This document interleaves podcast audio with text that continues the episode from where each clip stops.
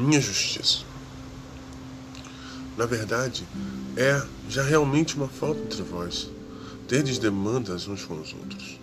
Por que não sofreis antes a injustiça? Por que não sofreis ante o dano? 1 Coríntios capítulo 6, verso 7. Em nosso dia a dia, passamos por diversas situações onde o senso de justiça e de vingança fala mais alto. Quantas verdades gostaríamos de dizer e ficam ocultas em nosso coração? Muitas vezes se amontoando em mágoas e feridas. E dizer a verdade, muitas vezes, é só para os corajosos, mesmo que para a nossa própria justiça. É aí que entra o ministério de Jesus. O que Jesus nos ensina é que Ele é a nossa justiça. Não podemos convencer a ninguém de ideias e atitudes erradas, mas o Espírito Santo, o nosso amigo, pode.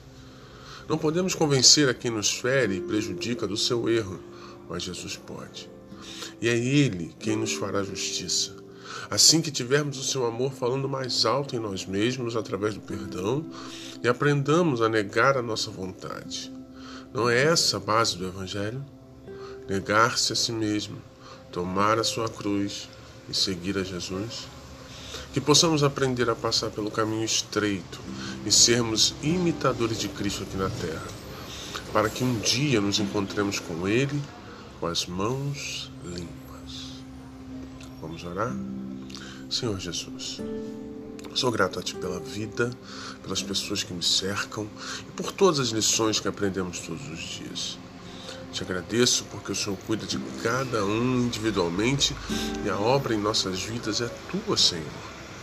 Só o Senhor pode moldar estes vasos de barro para que possa nos usar. Assim como tenho defeitos, outras pessoas também os têm e peço que as abençoe. Abençoe aqueles que estão me prejudicando e os faça ver a verdade. Me ajude a amá-los e fazer a diferença na vida deles, pois sou teu servo reach